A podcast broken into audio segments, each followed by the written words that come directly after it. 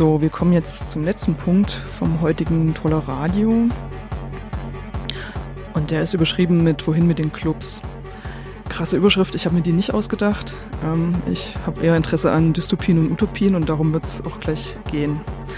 Das, was ihr gerade eben hört oder gehört habt, das ist ein DJ-Set von Chantal von Jaja23 und Cyberrise. Ähm, keine Ahnung, ob das in einem Club aufgenommen wurde oder wo das war. Äh, spielt keine Rolle.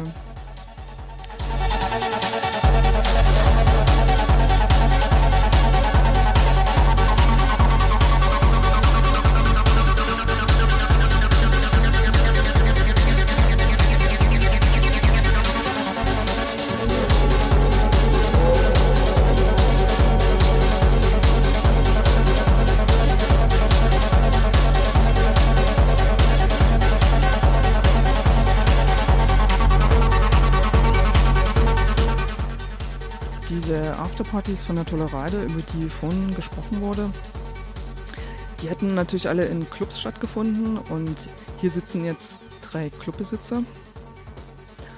Ähm, ein ehemaliger Clubbesitzer und eine ehemalige Partyorganisatorin. Und wir fragen uns, wo entwickelt sich die Situation hin, die wir gerade haben? Wie sieht die aus? Und finden wir das überhaupt gut, was da passiert? So, Neben mir sitzt Anne. Kannst du mal kurz Hallo sagen? Hi. Ähm, dann haben wir hier den Andi von der Chemiefabrik. Moin. Den Pebble vom Sektor. Hallo. Den Christoph vom Sabotage und TBA. Seid gegrüßt. Und den Buchti vom Objekt Klein A. Uhu. Hallo, voll cool, dass ihr da seid. Ähm, ja, in was für einer Situation leben wir eigentlich gerade hier in Dresden, so partymäßig? Ähm, ich habe heute gelesen, dass die Landesregierung von Rheinland-Pfalz ab dem 27. Mai wieder Veranstaltungen im Außenbereich erlaubt mit ungefähr 100 Personen. Ähm, ab dem 24. Juni auch bis zu 150 Personen. Äh, das ist fast so ein bisschen wie eine Utopie hier, habe ich den Eindruck. Ähm, wie sieht die Situation gerade eben im Moment hier aus? Vielleicht fangen wir erstmal an beim rein körperlichen Zustand, in dem wir alle so gerade sind, äh, was so, naja, den Partyentzug betrifft. Anne. Ja, ich fand es super verrückt, heute hierher zu kommen und diese Meute vor diesem Späti hier draußen zu sehen und irgendwie die Mucke, die lief. Und ich glaube, das hat nochmal ganz gut gezeigt, wie wenig es irgendwie von diesen, von diesen Menschen, die zusammengekommen sind, ähm, sind gab so in letzter Zeit. Und ähm, ich fand es irgendwie total abgefahren, was sich aber in meinem Kopf auch für ein riesiger Möglichkeitsraum dadurch aufgetan hat, dass auf einmal alles so anders war und irgendwie ganz viele andere Dinge möglich erschienen und ist auch gerade so ein so eine kleine Enttäuschung ist, dass es alles wieder so sein wird wie vorher. Aber vielleicht auch nicht. Genau, also mir geht's gut. ich glaube, das wird alles noch lange nicht so sein, wie es vorher war, wenn es denn überhaupt jemals wieder so wird. Christoph, wie würdest du den Zustand beschreiben, ähm, so ohne Party zu sein? Ich hätte vor Corona nicht gedacht, dass mir so stark fehlt. Ist vielleicht bei vielen Dingen, die man ähm, ganz selbstverständlich irgendwie im Alltag erlebt, konsumiert oder wie auch immer, dass sie, solange sie da sind, irgendwie äh, nicht so die Wertschätzung da ist. Jetzt, wo das weg ist, äh, merke ich, dass es ein ganz, ganz elementarer, wichtiger Bestandteil in meinem Leben ist und sehr, sehr viele unterschiedliche Funktionen für mich persönlich erfüllt. Und ähm, ja, die sind jetzt weggebrochen und das ist für mich persönlich schon bitter. Mir persönlich geht es gut, aber ähm, Partys sind jetzt ja auch nicht nur Musik konsumieren, sondern es geht vor allem auch darum, gerade jetzt in der Krise vielleicht sich auszutauschen, äh, über die Einschätzung der Situation, äh, sich darüber auszutauschen, wie es einem geht damit und äh, vielleicht auch gemeinsam Lösungen zu diskutieren, Utopien zu diskutieren oder Befürchtungen irgendwie auszutauschen. Ja, wie gesagt, auf der anderen Seite sehe ich, dass die Krise eine Chance ist, gründlicher über die Dinge nachzudenken, als man es vielleicht äh, im Alltag getan hätte, so nebenbei quasi. Jetzt hat man den Verlust ja auch drohend vor Augen. Also beschissen, aber vielleicht sind auch Chancen in der Situation. Buchti? Jo, na, also die Situation, ich würde sie persönlich äh, beschreiben als ähm, finanziell desaströs. Ähm, so ähm, vom Mindset her äh, darüber hinaus aber auch eine willkommene Abwechslung und ähm, Zwangspause äh, als jetzt aus der Betreiberperspektive, der sich auch äh, immer gern dort rumgetrieben hat, wo er irgendwie Kultur betrieben hat. Ähm, vielleicht auch eine äh, nötige äh, Pause mal, äh, um durchzuschnaufen und Fenster zu putzen und was man alles macht. Ähm, genau, und darüber hinaus, wie es jetzt äh, auch schon vielfach anklang, einen Möglichkeitsraum natürlich, der sich ergibt, wo man experimentieren kann mit anderen Formaten, die das sicherlich nicht ersetzen können, aber die ähm, ja, äh, überhaupt erstmal äh, einen Möglichkeitsraum äh, aufmachen ne? Äh, zum Experimentieren, zum, zum Schauen, was, was geht eigentlich noch, äh, wo und, und was, wem kann man eigentlich Kultur noch vermitteln, äh, der an sich irgendwie mit der Kultur an sich gar nichts zu tun hatte. Also es ist auch ein, eine Chance für Sichtbarkeit, die bis dahin irgendwie nicht gegeben war. So. Damit bist du jetzt schon auf der Clubebene. Ich hatte erst mal nach der körperlichen Ebene gefragt. Also die körperliche Ebene ist, ja, wie gesagt, also körperlich, äh, psychisch, äh, wie gesagt, ähm, belastend in finanzieller Hinsicht und äh, ich, körperlich äh, esse ich sehr viel besser als vorher, schlafe sehr viel mehr. Das wäre so die äh, körperliche Dimension. Okay. Also mir persönlich fehlt vor, vorrangig dieser Vergesellschaftungsaspekt vom Partymachen, also diese ganzen mehr oder weniger fluffigen Kontakte zu den Leuten, die ich vielleicht jetzt nie persönlich anrufen würde. Die sind, äh, also die Filme richtig doll, muss ich sagen. Und äh, ich spüre es auch auf einer körperlichen Ebene, also dass, dass wir als Menschen Herdentiere sind. und das macht sich vor allem in so einem Party-Kontext bemerkbar, also weil das so eine Art Synchronisierung ist auf die anderen Leute und auf die Musik oder gemeinsam mit den anderen auf die Musik. Und äh, ja, das macht schon irgendwie ein ganz gutes Gefühl. Okay, also Buchti, weil du gerade eingestiegen bist mit, mit der Clubebene. Äh, wie geht's euren Clubs derzeit? Was macht ihr gerade in euren Clubs? Vielleicht, mhm. Andi, vielleicht fängst du an.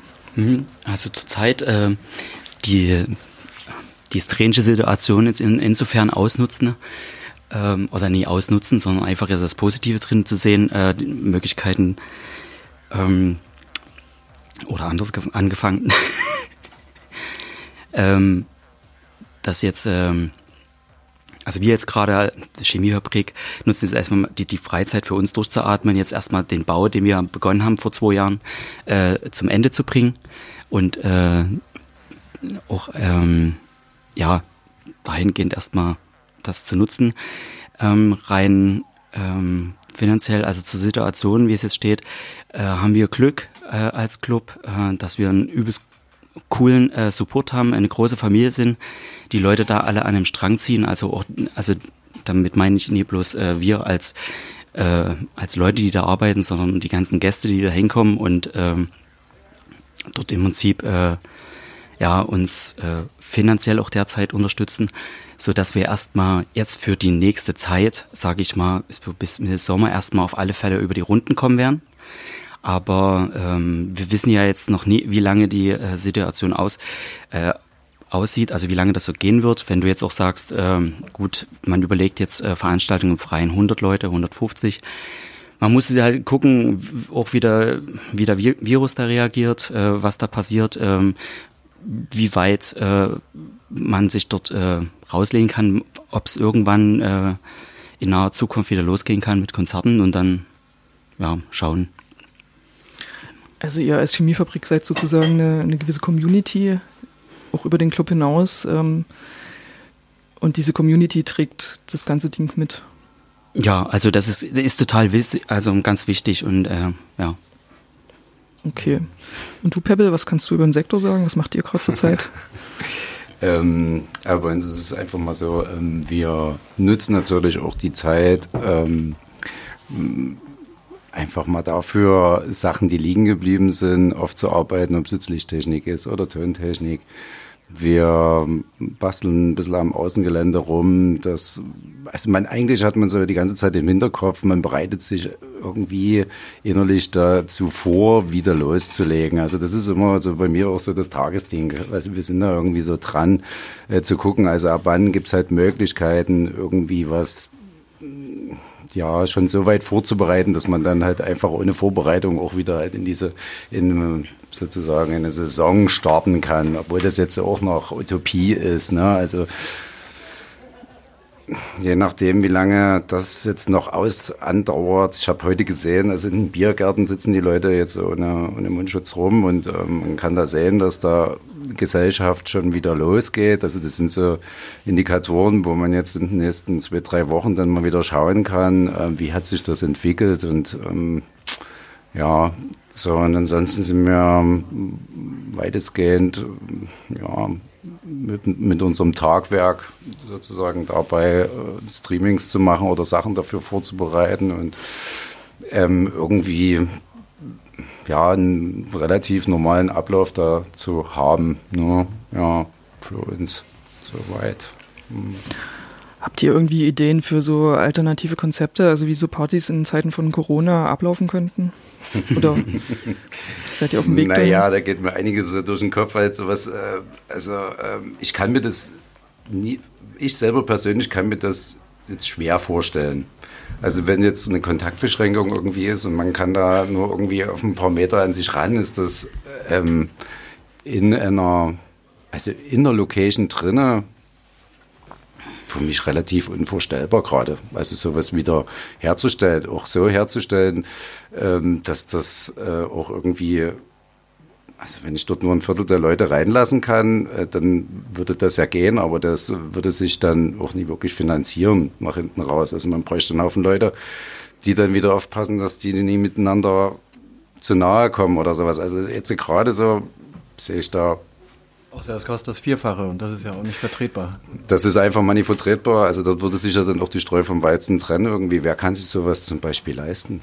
Also, also das bedeutet, dass die Eintrittspreise höher werden müssten, wenn Partys stattfinden, wo weniger Leute nur kommen dürfen. Genau, das ist eine ganz einfache Rechnung. Also das ist aber einfach sollte, nicht schön. Ja. Aber sollte auf jeden Fall passieren, weil ja. dadurch natürlich Leute wieder ausgegrenzt werden, die äh, überhaupt nie die, äh, die Möglichkeit dazu hätten. Und also das darf auf keinen Fall passieren.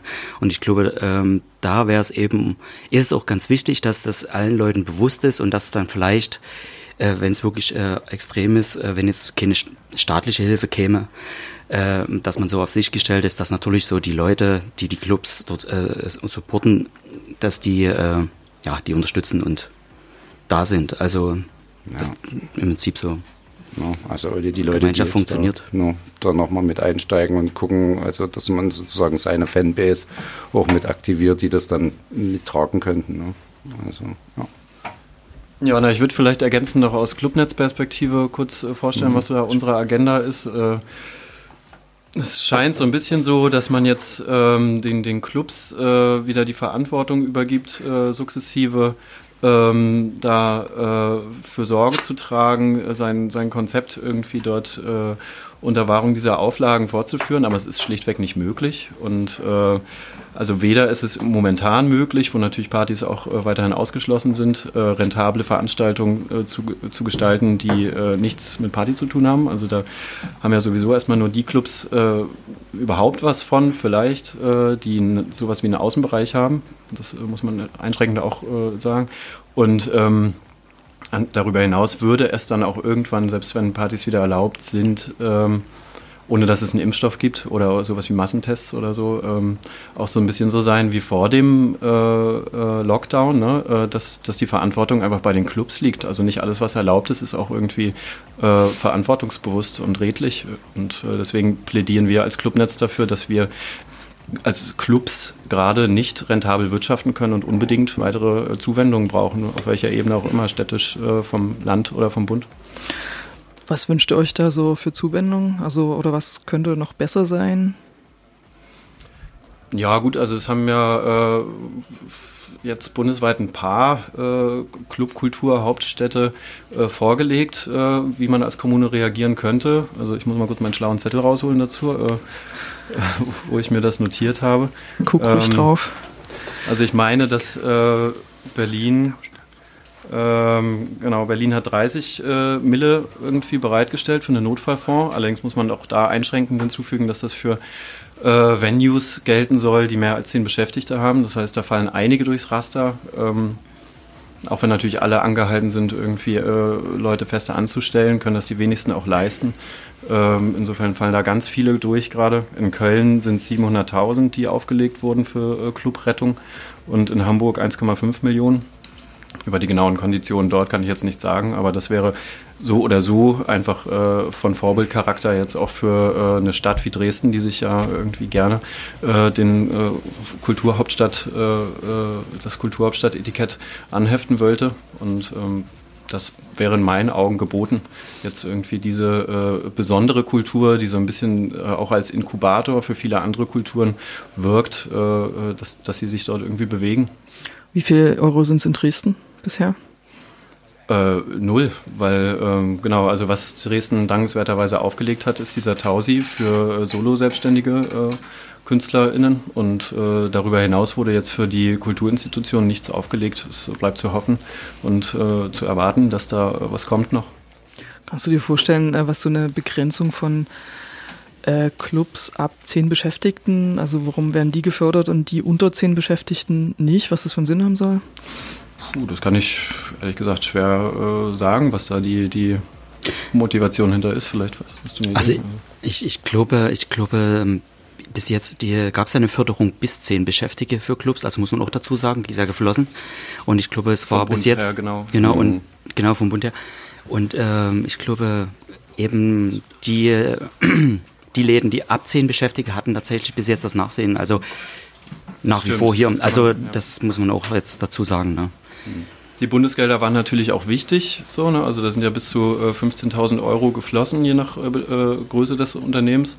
Äh, die waren auch wichtig, aber die waren im Übrigen auch nur vorgesehen für die ersten drei Monate und die äh, müssen im Prinzip auch zur Kostendeckung äh, bzw. zur Umsatzeinbußendeckung dieser drei Monate dann auch ausgegeben werden. Bis darüber hinaus gibt es keinen Plan im Moment. Okay, das heißt also, ähm, wenn die Sache länger so aussieht, die Situation länger so aussieht als die nächsten drei Monate, dann muss wieder neu verhandelt werden. Genau, also diese, mhm. nochmal diese Bundesmittel galten irgendwie für die ersten drei Monate von März bis Mai. Hm. So, und äh, da jetzt schon abzusehen ist, dass es ja mindestens bis Ende August äh, dieser Zustand anhält und wahrscheinlich, ehrlich gesagt, also man muss ehrlicherweise sagen, bis ein Impfstoff gefunden ist, ist es einfach nicht verantwortbar, irgendwie Clubveranstaltungen ja. äh, äh zu, zu machen. Äh, wir wissen ja alle irgendwie, dass äh, die Clubkultur hier als ein Herd für Superspreading irgendwie gilt. Ähm, da gibt es keine Konzepte offenbar bis jetzt. Genau, weil du gerade das Stichwort einwirfst. Ähm, kürzlich, ich glaube letztes Wochenende in Südkorea, ähm, ist ein Fall aufgetreten, also ein Mensch, der ähm, in Clubs unterwegs war, der 500 Leute ungefähr angesteckt hat, soweit ich weiß. Also das geht sozusagen super schnell, ähm, die, die, äh, das Ansteckungsverhalten in geschlossenen Räumen, wo Menschen eng aufeinander rumhängen äh, und selbst eben in Gebieten, wo ähm, eigentlich schon ähm, präsent war, dass die virenfrei sind, genau. Also die Dauer ist auch so eine Komponente, ne, die man mit einbeziehen muss. Also niemand kommt so richtig in Fahrt, äh, wenn es ums Tanzen und ums sich gehen lassen auch äh, äh, geht, äh, wenn das jetzt hier irgendwie so ein Afterwork-Party-Format hat von zwei Stunden. Also das äh, funktioniert nicht. Wollt ihr noch was zur Finanzierung sagen, also zu Bedürfnissen, die ihr da dran habt an Fördergelder? Zu Fördergeldern nicht. Also nochmal diesen, diesen Fakt vielleicht auch aufgreifen, wenn äh, wenn das selbst mit Bestimmung stattfinden kann, also was ja schon gesagt wurde, ähm, also sich das vorzustellen, das, das finanzielle ist ja das eine, dass jetzt äh, das einfach äh, umsatztechnisch gar nicht ausreicht, aber wollen wir das auch, also mit diesen ganzen Regeln und vor allem müssen wir auch ehrlich sein, können wir das dann auch nach dem zweiten, dritten Getränk? Also mhm. passt man auf, also ja. das ist einfach in der menschlichen Natur, dass das natürlich nicht durchzusetzen ist und äh, eben und dann will man eben auch nie zu, zum Herd werden. Also da, da, hat niemand Bock drauf und ich glaube, das schwebt dann auch einfach bei der Party oder bei dem Konzert dann mit, dass man äh, davon latent gestresst ist. Also es ist immer so eine Stimmung und äh, die sollte da eigentlich nicht am Start sein. Mhm. Da ja, heute auch frei Problem. Da ja heute auch Freiraumkultur ein Thema war, ne? also die, die Clubs sind Freiräume und Beschränkungen, das steht dem natürlich erstmal diametral gegenüber. Also äh ja, genauso wie dieses sich gehen lassen und äh, sich kontrollieren, äh, um eben nicht anzustecken oder nicht angesteckt zu werden. Das ist eigentlich auch so ein Widerspruch in sich, der nicht in einem Raum, in einer Person zu vereinen ist eigentlich. Aber du, Peppel, du wolltest noch was sagen? Naja, das war jetzt nur nochmal, also man, man, könnte natürlich, also was, was mir noch so vorschwebt, okay, gut, man könnte ja gucken, dass man es ähm, mit der Abstandsregel kriegt man wahrscheinlich halt nie hin. Aber was ich mir zum Beispiel halt vorstellen könnte, wäre schon eine Art, also wenn es die ersten Sachen sind, dass man sagt halt so, man macht halt wirklich eine Art Maskenball, ne? Also dann ist es, äh, das wäre noch was, womit ich halt irgendwie leben könnte. Ne? Also dass es dort eine, eine Pflicht gibt oder dass man ähm, dort das Ansteckungsniveau halt einfach mal ein bisschen mehr in Grenzen hält, um dort auch wieder reinzukommen und um das auch möglich zu machen wieder. Ja. Das ist eine super interessante Sache, weil es gab ja auch eine Pub-Demo, ne? als hm. äh, ja. Veranstaltungen verboten waren. Also vielleicht ist das auch wiederum eine Möglichkeit, um irgendwie in anderen Bahnen zu denken. Pappdemo, kannst du es kurz erklären? Ich habe es nicht mitbekommen. Eine Pappfiguren-Demo, so. die auch gekesselt wurde und äh, abgeführt wurde. ja, es war super cool. Also richtig viele Menschen haben so Figuren gebaut und ähm, auf den Platz gebracht. Und es war irgendwie einfach mal so ein ganz anderes Format und deswegen auch eine ganz andere Stimmung. Und das fand ich schon irgendwie cool, weil auf die Idee wäre ja niemand gekommen in so normalen Zeiten, genauso wie in Masken beim Sektor zu machen. Also, also ich fände das auch schön. Ne? Das ist auf jeden Fall halt eine Vorstellung, die, die nur funktionieren könnte, um das äh, angenehm zu gestalten für alle Beteiligten. Ne? Aber was ich wiederum, äh, wo es ja heute auch um Dystopien gehen soll, äh, in dem Kontext topisch fände, äh, dass es so aussieht wie ähm, ein Bild, was ich jetzt aus meiner Heimatstadt Schwerin gesehen hatte, wo äh, Leute mit so ähm, äh, Basthüten äh, saßen, äh, die so äh, Schwimmnudeln in alle Richtungen hatten, genau. Äh, um diese Abstandsgeschichte äh, äh, dort hinzubekommen. Also das ist natürlich nicht denkbar. Aber dann finde ich halt den Hula-Hoop-Reifen mit Hosenträgern eigentlich eine ganz gute Idee. Das ist ein bisschen fester und es hat, hat einen Kreis. Aber wir müssen nicht drum rumreden, trotz all dieser wundervollen kreativen Gedanken.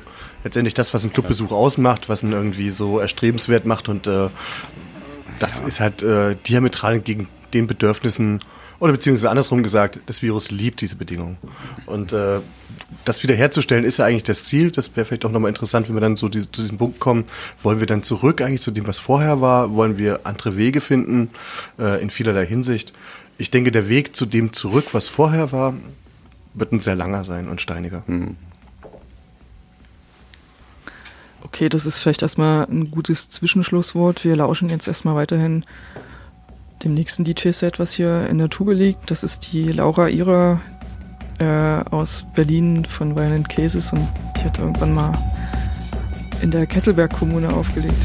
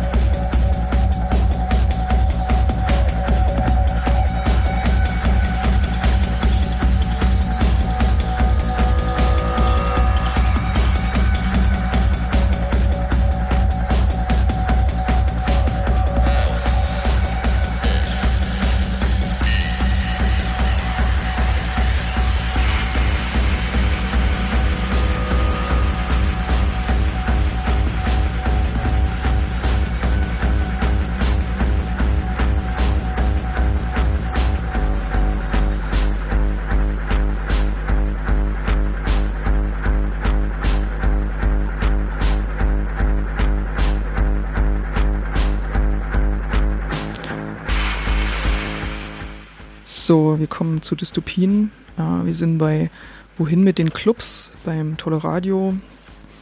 Und hier mit mir zusammen sitzen Anne, Buchti, Christoph, Peppe und Andi. Und wir haben uns bis jetzt ein bisschen über Clubs unterhalten, wie sich das anfühlt in der Situation jetzt, wie die finanziellen Hilfen sind. Und jetzt kommen wir direkt zu Dystopien, also zu Gedanken, zu düsteren Gedanken, die so ein bisschen, naja, versuchen in diese Ungewissheit, die auch gerade beschrieben wurde, äh, eine gewisse Klarheit reinzukriegen. Insofern, dass es schon vielleicht auch äh, handlungsleitend sein kann, wenn man weiß, äh, in was für einen Abgrund man reinguckt, äh, auch vor dem Hintergrund, dass man vielleicht andere Wege beschreitet, um diesen Abgrund zu vermeiden. Genau. Ja. Buchti, willst du vielleicht anfangen direkt? Genau, na, ich habe hier immer noch meinen schlauen Zettel vor mir und wollte einfach nur mal kurz noch so ein bisschen äh, Zahlen runterrattern, äh, die jetzt aus der äh, Livecom-Umfrage rühren, die äh, Mitte Mai äh, abgeschlossen war. Ähm, die besagt, dass äh, für ein Drittel der dort befragten Kulturschaffenden, also der befragten Kulturbetriebe, ähm, die bis dahin bewilligten oder in Aussicht gestellten Mittel bis Mitte Mai reichen, um im Prinzip äh, sich über Wasser zu halten. Für äh, wiederum eine Hälfte reicht es darüber hinaus. Also ehrlich gesagt verstehe ich die Zahlen nicht so richtig. Ein Drittel, 50 Prozent. Naja, auf jeden Fall für 50 Prozent soll es bis Mitte Juni reichen, ähm, was so in Aussicht gestellt wurde. Und die dramatischste Zahl, würde ich sagen, an der Stelle ist, ähm, sind die 75 Prozent der Clubbetreibenden, äh, auch äh, der dezidiert Clubbetreibenden, weil es ging ja um sehr viel mehr äh, Kulturbetriebe als nur um Clubs. Für 75 Prozent dieser Clubbetreibenden jedenfalls ist es so, dass äh, man eine Insolvenz äh, binnen der nächsten drei Monate äh, zu erwarten hat, wenn dort nicht weitere Gelder locker gemacht werden, woher auch immer. Und im Übrigen die ganzen Spendenkampagnen, die äh, wahnsinnig schön sind, äh, so die Solidarität, die daraus spricht, so, aber das ist halt im Prinzip auch einfach nur eine kurzfristige Verlängerung der Galgenfrist. Christoph? Die Clubs sind ja schon immer von vielen Seiten bedroht gewesen. Wenn du mich jetzt nach Dystopien fragst, fallen mir doch leider noch ein paar mehr ein, als nur, dass die, letztendlich wir leben gerade in einer clubspezifischen Dystopie. Also viel schlimmer geht's nicht, alle Clubs sind geschlossen, also was kann eigentlich Schlimmeres passieren? Ähm, sollte dennoch eine Normalisierung einsetzen, haben wir immer noch ähm, solche Szenarien doch auch vor Augen, wie dass äh, die ganze Situation einen Rechtsruck auslöst. Und ähm, glücklicherweise ist die Situation sehr so, dass die subkulturellen Clubs die natürlichen Gegenspiele ähm, von Deutschtümelei, Rechtsradikalismus und Rassismus sind. Das ist ja auch eine wichtige Funktion, die sie spielen, irgendwie in unseren Kreisen. Das kann also sein, dass da eine politische ähm, Gewichteverschiebung stattfindet, die natürlich ein sehr schlechtes Klima dann für Clubs schafft. Es kann einfach sein, dass Clubs äh, aus eigener Kraft nicht überleben können, auf öffentliche Zuwendung angewiesen sind, öffentliche Kassen aber leer sind, ähm, weil Kommunen nur noch ihre Pflichtaufgaben irgendwie erfüllen können. Steuernahmen brechen weg, viel Geld wurde ausgegeben. Und noch vielleicht eine der schlimmsten Dystopien, äh, die ich mir rund um Clubgeschehen irgendwie vorstellen kann, ist, ähm, Menschen entwöhnen sich, ähm, gemeinsam Zeit zu verbringen in engen Raum, weil sie schlichtweg Angst haben oder weil sie es einfach mal äh, nicht mehr der Kultur der Zeit ist, weil sie mehr leisten können und so weiter und so fort. Also die Clubs werden gerade von sehr, sehr vielen Schreckensszenarien heimgesucht. Und ich denke, es braucht neue Wege, da irgendwie zu denken, wie man da rauskommt. Jo, Peppe, hast du noch irgendeine Vorstellung? Ja. Das Schlimmste, ja, was passieren kann, ne? oder also was bei mir immer so aktuell ist, ist halt, ja, man guckt jetzt so irgendwie auf das Jahr und ähm, das Jahr, das die Zeit zieht, zieht so ins Land und naja, wie sieht es denn jetzt aus, wenn es halt wirklich bis Ende des Jahres einfach mal keinen kein Betrieb gibt, dann ist einfach mal auch eine Finanzierung, die man jetzt irgendwo erfragt, auch äh, dann auch irgendwann erschöpft. Also man kann auch selber auch keine Mittel mehr aufbringen. Also mal das Schlimmste, was wäre, man, man geht halt wirklich davon aus, dass alles wieder so wird, wie, wie es mal war und nimmt jetzt die Kredite auf und verschuldet sich, was überhaupt für mich, verschulden ist für mich eigentlich kein, keine Option. Ne? Also das möchte ich eigentlich nie. Also da das ist für mich ja das Schlimmste, so, woran, woran ich so denken kann. Ne? Also im Moment jetzt so. Davon mal abgesehen, wie der Christoph auch schon sagte, also die Entwöhnung von den Clubs oder von diesen Versammlungsstätten oder von Versammlungen überhaupt, dass die Leute ähm, keinen Bock mehr haben, sich zu treffen, weil sie Angst voneinander haben.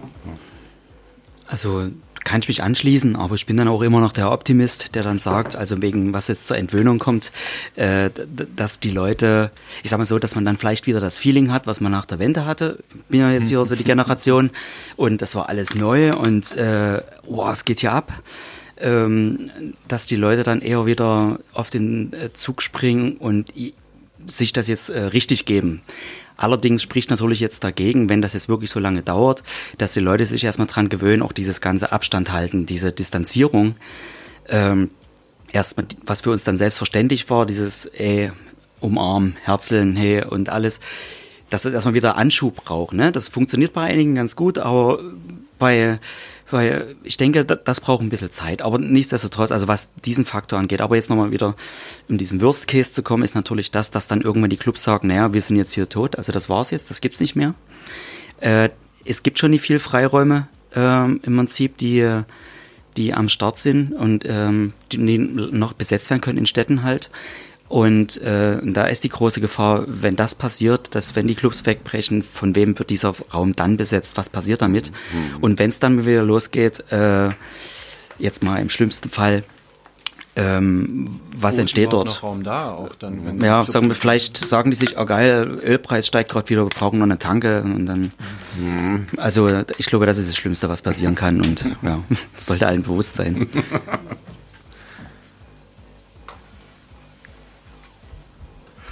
das ist auch ein Problem, was ich auf jeden Fall sehe. Ähm, es ist ja nicht so, dass die Situation der Clubs vor der Krise gut war. Das Geschäftsmodell der, der Clubs war schon vorher in Frage gestellt. Ja. Viele, gerade äh, Eigentümer, Vermieter in Berlin, sehen es als willkommene Gelegenheit, diese Clubs loszuwerden, um lukrativeres Geschäft damit zu machen. Und ähm, deswegen ist für mich so auch eine prinzipiellen Frage, wollen wir zu dem Zustand von vorher zurückgehen? Weil ähm, jetzt wird das natürlich die Krise noch beschleunigt äh, durch diese Prozesse. Und ich sehe dir vollkommen recht. Ich sehe dazu keine Chance, dass Orte, die wegfallen in innenstädtischen Bereichen oder in stadtnahen Bereichen, die von Clubs besetzt waren, ähm, wenn sie einmal weg sind, irgendwo ersetzt werden können wieder. Diese Räume, diese Plätze gibt es nicht mehr, insbesondere nicht, wenn das Ganze nach marktwirtschaftlichen Prinzipien, wie es im Moment gehandhabt wird, mit den Clubs als betriebswirtschaftliche Einheiten ganz normal betrachtet, wie eine Kuchenbude oder sonst was. Das wird nicht funktionieren. Also es wird da andere Konzepte brauchen, denke ich. Eine ganz kurze Ergänzung noch dazu, weil äh, die, das Klima für äh, Leute, Clubs aufzuziehen, war ja auch nie so schlecht wie gerade. Es äh, geistert durch alle Medien seit äh, den letzten, mindestens in den letzten zwei Jahren Clubsterben, Clubsterben, Clubsterben. Wer hat dann als junger Mensch gerade Bock, irgendwie einen Club aufzumachen, also äh, wo einem irgendwie überall entgegenschlägt, was es für beschissene äh, Konditionen, äh, Bedingungen gibt, um Clubs aufzumachen. Aber, sorry. Hängt das eigentlich vorrangig an der Miete, solche Geschichten? Also das, was du gerade beschrieben hast, Christoph? Das ist die Örtlichkeit hauptsächlich, ne? also auch in der Stadt näher was zu haben, einfach. Das ist halt das Hauptproblem. Ne? Also die Miete tatsächlich. Ja, also du kriegst halt Verwertungsdruck. Einfach, Verwertungsdruck. Ja. Aus dem, was du einsetzt am meisten, hm. das sind nicht Clubs. Hm. In aller Regel. Also würde das was helfen, wenn, wenn die Miete irgendwie abgedeckt wäre in irgendeiner Form? Wenn der Raum kostenlos wäre? Es würde was helfen, wenn zum Beispiel Kommunen sich durchdringen würden, Flächen zu kaufen und auszuweisen als Kulturflächen. Wo sagen, wir machen hier Kultur-Sonderwirtschaftszonen und da bestehen dann irgendwie Clubs. Oder begibt sich in Trägerschaft oder wie auch immer. Du redest aber jetzt nicht nur von, von Open-Air-Flächen, sondern auch von geschlossenen Räumen, ja. Exakt. Ja, naja, das wäre ja mal eine Forderung an die Politik so, ne? Also eine. Die jetzt zu fordern, äh, der Zeitpunkt so ungünstig ist wie nie zuvor, leider. Ja. Ja, wenn du sagst, Christoph, äh, dass vielleicht äh, Marktlogik nichts ist, was mit Clubs zusammenpasst, also dass Clubs äh, nicht als wirtschaftliche Entitäten funktionieren, weil Clubs ist. Hat übrigens noch nie. Ja, subkulturelle Clubs haben noch nie äh, in diesen Duktus gepackt. Sie wurden da reingepresst von Finanzämtern, von Ordnungsbehörden und so weiter. Das hat schon immer geknirscht und hat Verwerfungsprozesse ausgelöst. Und viele Clubs haben diese, diese ähm, Diskrepanz auch nicht überlebt, dass sie als Wirtschaftsbetrieb irgendwie am freien Markt agieren müssen und eigentlich aber angetreten sind, irgendwie ein faires Angebot an eine Zielgruppe zu machen, die auch noch nicht finanzkräftig ist. Ähm, ja, die personalintensiv ist, wenn man einen bestimmten Standard einhalten möchte, was zum Beispiel dann auch mit Security, mit, äh, mit ähm, Sidecare oder mit ähm, Awareness-Teams und so weiter flankiert wird. Also alles sehr aufwendig, alles sehr teuer. Mhm. Wird alles von einem vielen ehrenamtlichen Menschen getragen, die prekär arbeiten. Clubbetreibende Menschen haben, glaube ich, jetzt gerade in der Krise auch gemerkt, dass Hartz IV gar nicht so ein inakzeptables Einkommen ist und sich gar nicht so sehr unterscheidet von dem, was sie sonst kriegen. Also, was ich gerade meinte, die Geschäftsgrundlage, auf der die Clubs agiert haben vor der Krise, war auch schon nicht gut. Und ein wieder zurückwollen zu einer Normalität, die so aussieht, weiß ich nicht, ob die so erstrebenswert ist oder ob wir nicht uns die Zeit nehmen sollten, zu überlegen, das auf ganz andere Füße nochmal zu stellen. Die Geschäftsgrundlage zu verbessern, widerstandsfähiger zu werden. Die Zeit nehmen wir uns jetzt auf jeden Fall hier in der Sendung. Also jetzt, wo wir über Dystopien gesprochen haben. Also Anne, du willst noch eine Dystopie mit hinzufügen? Nö, ähm, ja. Äh, kommen wir jetzt vielleicht einfach mal zu, zu Utopien im Sinne von, ähm, wo kann es hingehen? Oder vielleicht können wir noch mal kurz überlegen, äh, was für ein, für ein Kulturbegriff oder für einen Clubkulturbegriff zu genau solchen ähm, Verwerfungen geführt hat, ähm, dass das Finanzamt Clubs äh, in so eine wirtschaftliche Schiene presst oder vielleicht auch nicht nur das Finanzamt, sondern ja, also was für, was ist eigentlich ein Club? Was passiert da? Wozu ist es gut und wozu könnte es im allerbesten Fall gut sein? Äh, und als was wollen Clubs in der Gesellschaft wahrgenommen werden? Das ist jetzt die Frage, Buchti. Ja, nur weil ich mich jetzt im Zuge meiner Tätigkeit im Clubnetz damit intensivst auseinandergesetzt habe, äh, ein Gedanke auf rechtlicher Ebene, also äh, was viele gar nicht wissen, Clubs rangieren halt überhaupt nicht als äh, äh Kulturbetriebe in ganz vielen rechtlichen äh, Kontexten. Also äh, baurechtlich vor allem, was dann wiederum ganz viele andere Geschichten nach sich zieht, sind Clubs ähm, Vergnügungsstätten, genauso wie ja, genau, wie Bordelle oder aber auch wie Automaten-Casinos äh, und so ein Kram.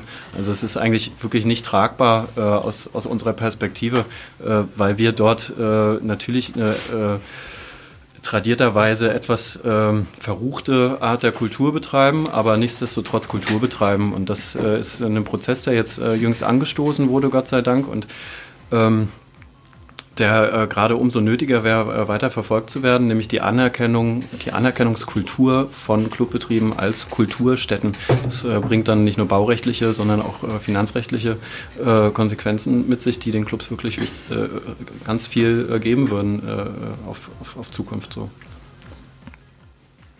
Verrucht ist ein gutes Stichwort. Ähm, vielleicht ist ja auch dieses Clubleben dadurch, dass es irgendwie auch ein Schutzraum für gewisse Communities ist, auch sehr abgeschlossen und dadurch auch nicht so gut sichtbar, was es eigentlich ist. Kann das sein? Also vielleicht sind genau solche Sachen wie Tolerade, äh, wo quasi wie so ein Club oder mehrere Clubs von innen nach außen gewendet werden und dann durch die Stadt laufen. Ähm, so, ein, so, eine Strategie, um das mal sichtbar zu machen. Oder also, Streamings. Ja, oder Streamings, genau. Anne, du willst was sagen?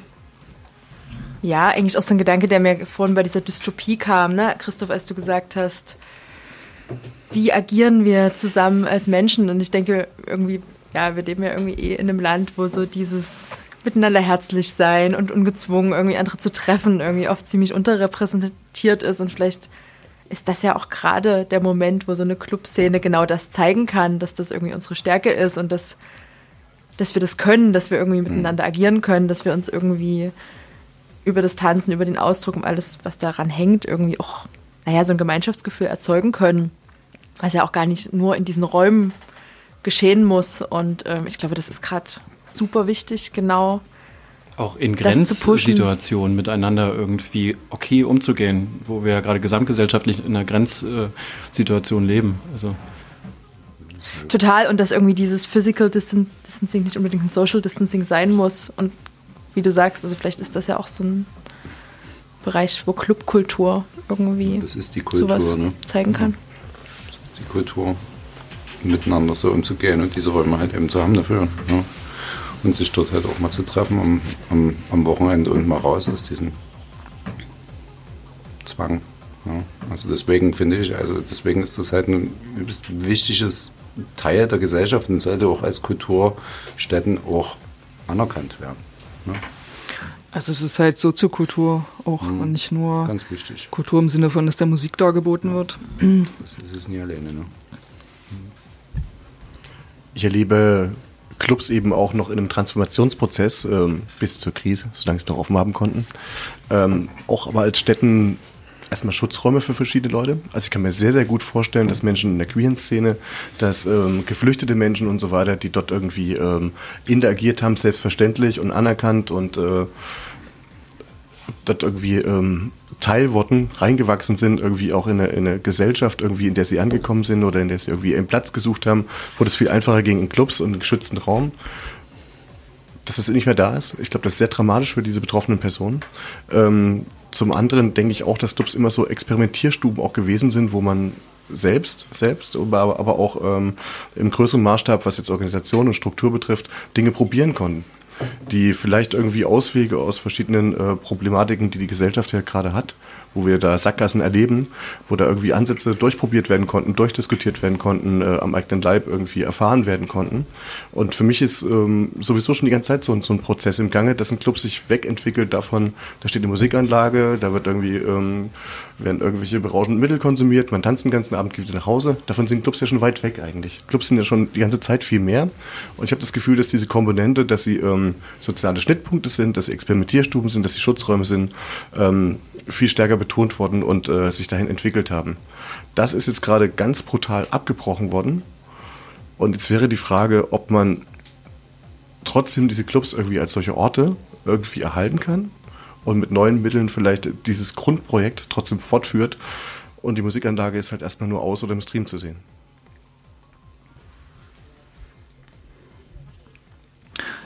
Ja, also ich kann mir auch vorstellen, dass wir jetzt, jetzt hier in dieser Sendung noch ein bisschen Vorstellungen wälzen können, äh, was wünschen wir uns für irgendeine Zukunft, egal welche.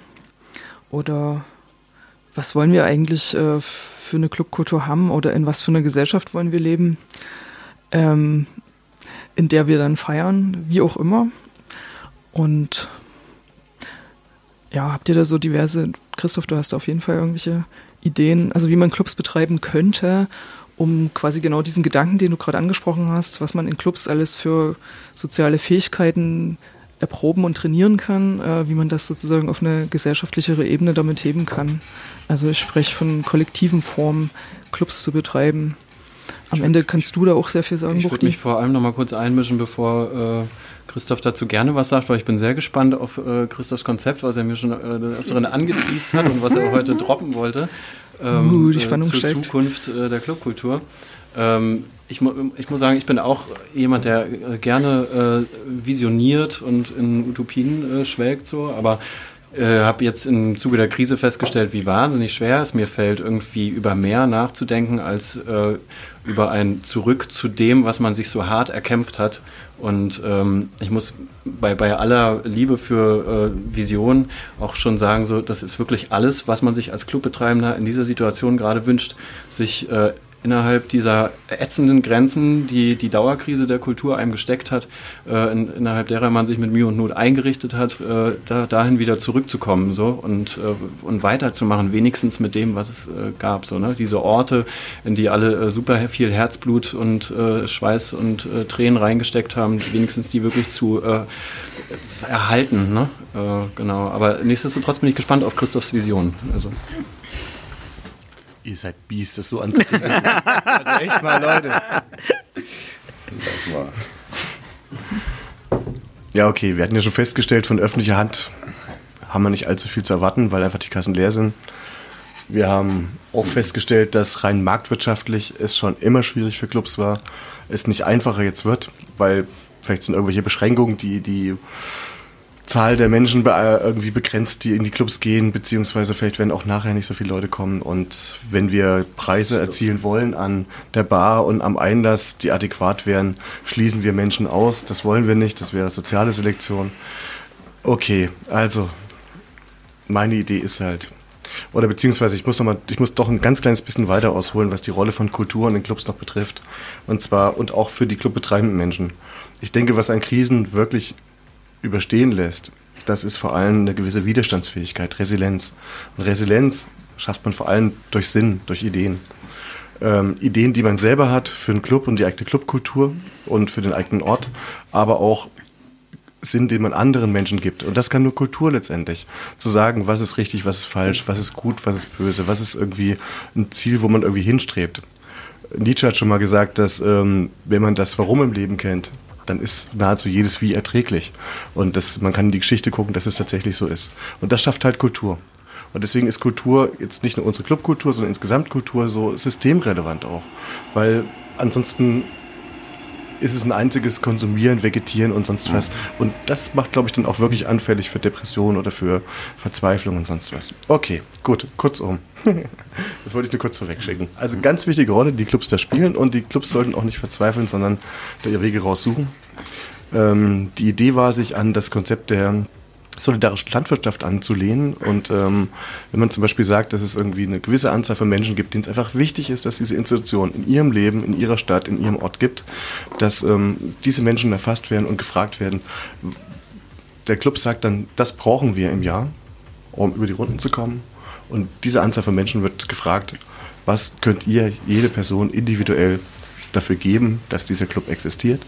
Und dann gibt es sogenannte Bieterrunden, wo jeder eine gewisse Summe aufruft, ähm, die dann quasi, die er oder sie bereit sind, pro Monat zu bezahlen. Wenn es nicht hinhaut, wird es wiederholt. Jeder geht nochmal an die Schmerzgrenze und jeder geht nochmal an die Schmerzgrenze ran. Das ist natürlich die eine Geschichte, das wäre so die Grundfinanzierung der Clubs. Ich finde es besser, die Kampagne darauf zu richten, als auf einmalige Spendenzahlung, wie die Stadtnext-Geschichte. Damit löscht man ein Feuer. Das ist auch wichtig gewesen. Das ist gut so. Und jede Person sei herzlichst bedankt, die äh, da die Schatulle geöffnet hat. Aber für was Nachhaltiges, was in die Zukunft reinragt, wäre es vielleicht doch sinnvoller, sich auf eine Kampagne, die sich in diese Richtung der solidarischen Clubwirtschaft erstreckt, zu konzentrieren. Und ich denke schon, gerade jetzt wäre, wären viele Menschen bereit, glaube ich, das zu halten, auf den beizuhalten, weil es wird kein anderer tun. Es wird niemand anderes tun. Ich sehe zumindest bisher keinen. Also Jetzt mal, um deinen Gedanken mhm. konzeptionell zusammenzufassen. Ähm, es geht darum, dass äh, die Leute, die in den Club feiern gehen, quasi die Clubbetreiber bei sich anstellen. Oder? Es geht noch weiter. Man kann durch die Rechtsform die jetzt existieren lassen. Aber natürlich beinhaltet das auch dann eine gewisse Teilhabe, Mitbestimmung, die ja auch vielen Clubs willkommen sind. Also ich kann nur daran erinnern, ihr habt äh, Tage veranstaltet, wo ihr herzlich dazu eingeladen habt. Mischt euch ein, macht mit. Das ist natürlich dann auch ein Geben und Nehmen. Ich sage nicht, dass dann Programme nicht mehr durchkuratiert werden von den clubbetreibenden Menschen, um Gottes Willen. Das will auch keiner. Keiner möchte ein Programm haben, wo 100 Leute mitgewirkt haben. Das wird ekelhaft, das will keiner hören. Ne? Das sollten schon irgendwie Menschen machen, die das gut können und die eine, gut, die eine Idee davon haben. Ähm, aber zum Beispiel, dass man ins Gespräch darüber kommt, äh, wie äh, zum Beispiel Schutzräume aussehen oder wie man irgendwie bauliche Veränderungen macht oder vielleicht da mitwirken oder auch Menschen, die zum Beispiel den Club unterstützen wollen, das finanziell nicht können, das mit ehrenamtlicher Arbeit machen. Ich will sagen, die Leute sollten diesen Ort, den sie wichtig empfinden in ihrem Leben, finanzieren, am Leben halten, daran mitwirken, mitgestalten und da so irgendwie was Organisches bilden, was dann letztendlich so ein Ort, was ich vorhin schon beschrieben habe, darstellt, der eher bei dem auch eine Musikanlage eine Rolle spielt, bei dem auch eine Party eine Rolle spielt, aber der eigentlich im Kern ein sehr sozialer Ort ist, an dem sich Dinge entwickeln. Also du möchtest eigentlich diese ähm, Trennung von KulturproduzentInnen und KulturkonsumentInnen äh, aufheben zugunsten irgendwie dieses solidarischen Prinzips. Richtig. Und ich erwarte mir davon sehr interessante Effekte. Und wie gesagt, ich, ich sehe gerade auch nicht so sehr viele Möglichkeiten, wie man die Clubs erhält. Also wollt ihr wirklich die Wette auf den Start setzen? Also du sagst, du sagst halt, ähm, man könnte jetzt so sagen, man nimmt halt jetzt seine, seine, seine Follower oder was weiß ich und schreibt die halt wirklich halt persönlich an und äh, macht dann sozusagen wie einen Clubbeitrag oder sowas oder so eine Patenschaftsbeziehung. Hm. Das, das, sind so, wie gesagt, ich habe die Idee tatsächlich das aus der solidarischen Landwirtschaft rausnehmen. Ne? Ja, hm. richtig. Hm. Sollte die Sache wieder anlaufen, man macht sich unabhängig auch von dem, von dem Rest. Man ne? kann endlich mal vernünftige Leute bezahlen, die im Clubbetrieb sind. Interessant. Und noch ganz kurz, ähm, nach meinem eigenen Erleben ist auch, auch so, als clubbetreibender Mensch kommst du eh nahezu nie auf einen vernünftigen Lohn. Es ist also schön, dass einem der Club gehört. Aber man selber hat doch kein Einkommen davon.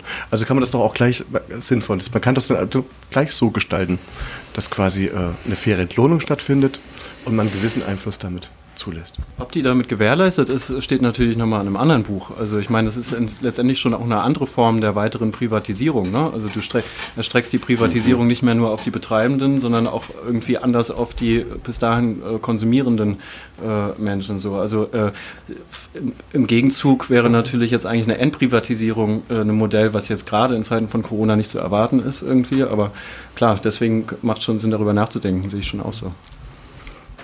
Aber eine Privatisierung auf Hunderten von Schultern ist letztendlich ja auch fast wie eine Kollektivierung. Eine Kollektivierung, genau.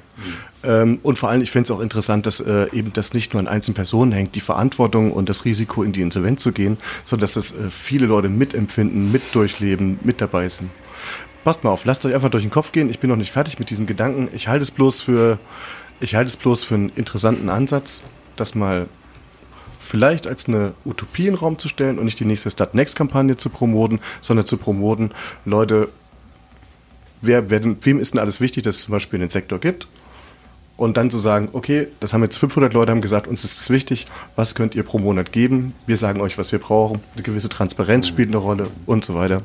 Wäre doch mal eine interessante Idee, das zu probieren. Am Ende klappt das sogar will dich nicht enttäuschen, aber du bist auch nicht allein mit der Idee. Also der äh, Christopher Patrick Cornels hatte, einer meiner Lieblingsautoren der, äh, der Clubkultur, hatte neulich im DJ Lab auch äh, ähnliche äh, Andeutungen gemacht. Mhm. Äh, inwieweit das jetzt allerdings kurzfristig wirklich die bestehenden Räumlichkeiten retten kann, ist auch angesichts begrenzter Kapazitäten derjenigen, die dort betreiben, ne, also zeitlich wie auch kognitiv wirklich fraglich. Also es ist, sollte beides miteinander einhergehen. Aber mhm. Ich muss noch ganz kurz was sagen. ganz kurz. Ich hatte vorhin gesagt, es gibt verschiedene Dystopien und Bedrohungsszenarien. Es könnte ein Rechtsruck in der Politik stattfinden, der Clubs verunmöglicht. Es könnten die öffentlichen Kassen leer sein, dass keine Förderung fließt. Es kann die zweite, dritte, vierte Welle kommen. Es wird irgendwann auch äh, natürlich einen Klimawandel geben, der durchschlägt. Wir werden viele Krisen erleben. Es geht wirklich um widerstandsfähiger machen. Und das wäre vielleicht was Nachhaltigeres. Ansonsten wird man immer wieder dann mit Feuerlöschaktionen irgendwie gerade so über die Runden kommen und dann auf die nächste Krise warten. Das ist mein Gefühl gerade. Ich muss nochmal auf das Immobilienthema zurückkommen. Also ich hatte ja vorhin mal gefragt, ist jetzt die Miete die Achillesferse für die Clubs? Ähm, da habt ihr jetzt nicht so eindeutig reagiert jeweils? Unbedingt. Also das genau. sind ja die Kosten, die laufen, also die bezahlt werden müssen. Ne? Also kann, ja. man, kann man da nicht an der Schraube noch irgendwie drehen? Also dass man sagt, ähm, wenigstens kann man ähm, die, die Immobilien, in denen Clubs existieren. Recht auf Eigentum ist leider äh, ja. hierzulande eins der äh, widerstandsfähigsten, wenn es äh, drauf ankommt. Ich dachte also, da auch so ja, auch der Vermieter wird ja auch nicht sagen, ja. so, du schenk dir das jetzt mal. Ja. Das ist ja auch um, einfach normal. Ja, um, der hat auch Kosten. Hm. Am sozialsten wäre es natürlich, wenn die Vermieter sagen oder in die Pflicht genommen werden, wir haben die Krise, äh, es gibt ja jetzt mhm. mal von den Clubs auch abgesehen, viele Akteure, äh, die haben keine Einnahmen und der Mieter sagt, ja gut, ist mir egal, ich krieg meine, ich kriege ja meine Miete, das ist mein Eigentum. Finde ich für eine eigentlich ziemlich unfaire Sache. Also ich meine, wenn man sagt, naja, selbst wenn sie gezwungen sind, hier für die Zeit 70 Prozent nur Miete zu erheben, ist das schon mal ein Anfang. Also fände ich auch einfach so, das machen ja auch manche Vermieter, ne? Wenige, die auch jetzt von sich aus, aber wie der Buchti schon gesagt hat, so äh, da geht kein, kein Weg rein leider. Also Eigentum ist Eigentum, das ist Jetzt leider ein bisschen pervers. Ja, würde ich überhaupt nicht zustimmen, echt. Also du meldest davon, es ist gerade eine denkbar schlechte Zeit. Ich denke, es ist gerade eine denkbar gute Zeit. Also ihr seid doch nicht als Clubbetreiber die einzigen, die jeden Monat Miete bezahlen müssen, sondern so viele Menschen sind gerade genau von dieser Frage betroffen. So, ich habe irgendwie jeden Monat diesen riesengroßen Faktor, der von meinem Konto abgeht, habe selber kein Einkommen es gibt irgendwie eine Situation, für die niemand was kann, aber es ist trotzdem total klar, dass ein relativ kleiner Anteil von Menschen diese Kohle bekommt. Und ich finde, das ist ein total guter Zeitpunkt, um genau diese Frage zu stellen.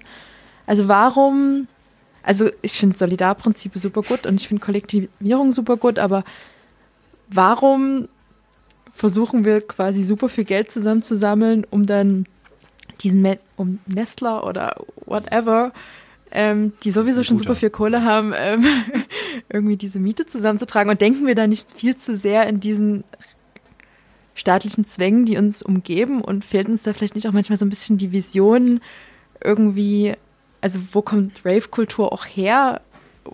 Ne, so irgendwie sich Räume nehmen und irgendwie so dieses Gesellschaft, Gemeinschaft auf eine andere Art und Weise leben. Vielleicht ist das auch gerade nochmal der Moment, um darüber nochmal nachzudenken, wie solche Dinge anders laufen könnten. Deswegen hatte ich nach Utopien gefragt, genau. Also das ist genau das, was ich wissen wollte. Ist denn jetzt der, der aktionistische Gedanke dahinter, vielleicht wirklich die Clubs zu besetzen äh, bundesweit, um äh, zu erstreiten, dass dort äh, das äh, mietrechtlich vielleicht anders gehandhabt werden müsste?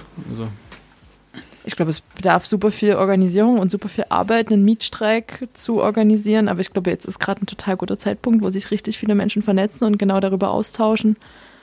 Ähm, genau, also wir haben bei uns auch im Haus mal angefangen, alle mal zu fragen, so, wie ist denn das gerade mit euch mit der Miete? Und das das würdest du ja sonst nie machen. Also, ne, weil deine Nachbarinnen klingeln und die fragen, wie Was viel. an der Stelle gesetzlich im Übrigen jetzt geregelt wurde, hilft äh, Clubs, äh, wie jetzt schon vielfach äh, anklang, auch überhaupt nicht, ne? Weil da, wo Sch- Mieten gestundet werden, müssen sie halt hin, hinten raus dann doch bezahlt werden. Und äh, da, wo äh, Kulturbetriebe im Grenzkostenbereich irgendwie rangieren, ist das einfach nicht möglich. Also äh, da, wo man nicht äh, keine Rücklagen bilden kann, da kann man auch keine Kredite abbezahlen oder Total. Stunden. Das ist ja auch total absurd an dieser ganzen Stundungsgeschichte. Ja.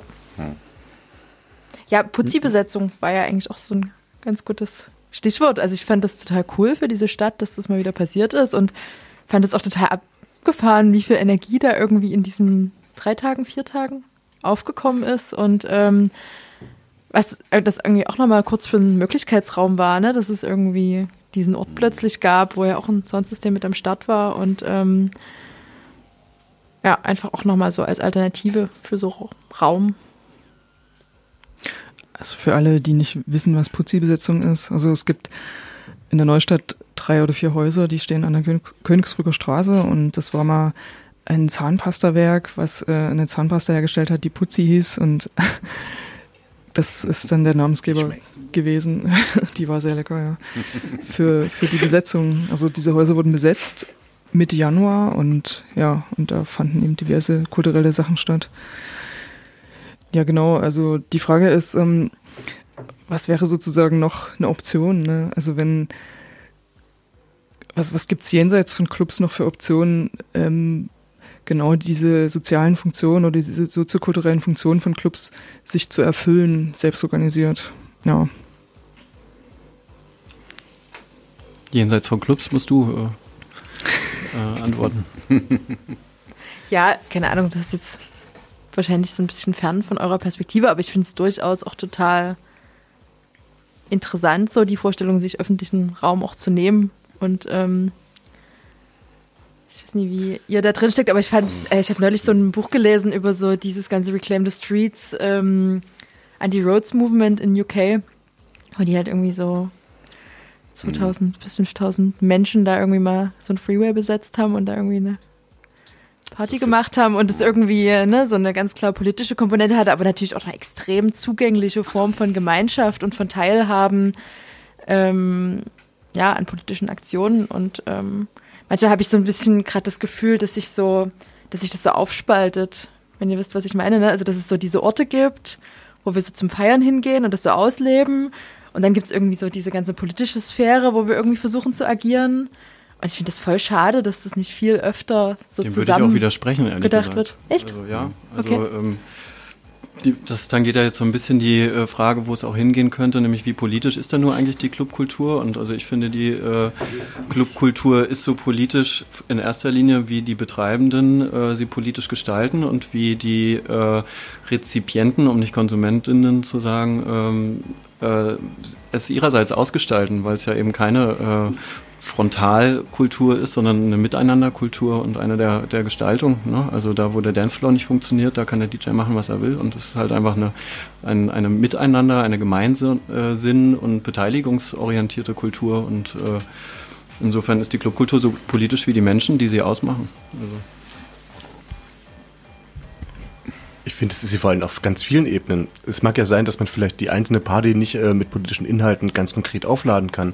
Gelingt auch hin und wieder, ist aber ein bisschen kompliziert. Aber die ganze Organisationsstruktur dahinter, ähm, zum Beispiel das Bedenken, laden wir zum Beispiel paritätisch besetzt nach Geschlechtern oder nach Herkunft oder nach Status irgendwie die Menschen ein, die dort irgendwie die Kulturschaffenden sind an dem Tag, spielt dann eine wichtige Rolle.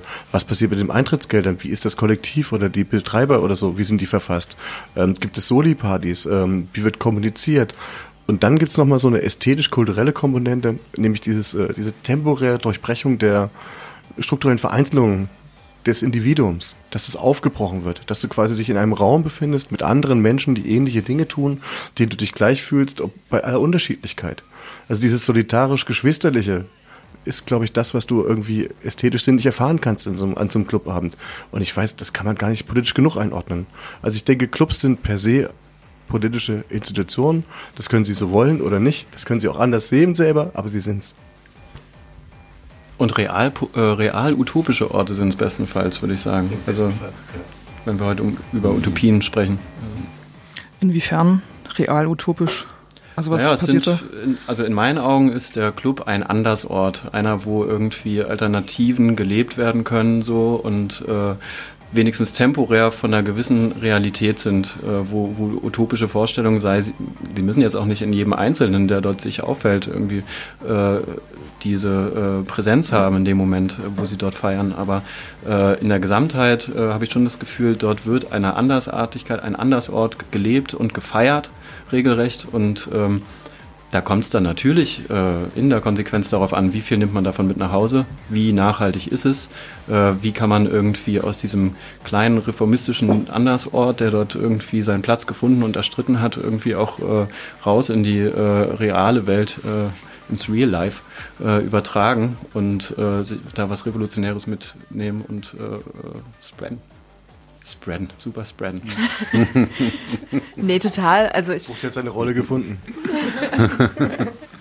ich stimme euch da total zu und ich denke auch, dass das irgendwie auch ja, so eine total gute Möglichkeit ist, auch so Normativität zu überwinden, die wir ja irgendwie die ganze Zeit auf der Straße sehen. Ich frage mich dann nur manchmal so, wie groß ist dieser, also wie inklusiv sind diese Clubs tatsächlich? Also wie viele Menschen, die Rollstuhl fahren, finden den Weg in die Clubs oder wie viele POC-Soundsysteme äh, gibt's oder also ne, ich denke mal, da gibt's noch zahlreiche Möglichkeiten, wo wir auch irgendwie schauen können, so wer wer ist dieser dieser Kreis an Menschen, die da die da Teil hat und die da diese Erfahrungen auch teilt und die da Kraft draus gewinnt und das auch irgendwie wieder zurückträgt. Und ich finde gerade auch an deiner Idee, das zu kollektivieren, wäre das ja auch eine super spannende Frage. So, wen wollen wir da mitnehmen? Wer ist da gemeint? Wer ist da eingeschlossen?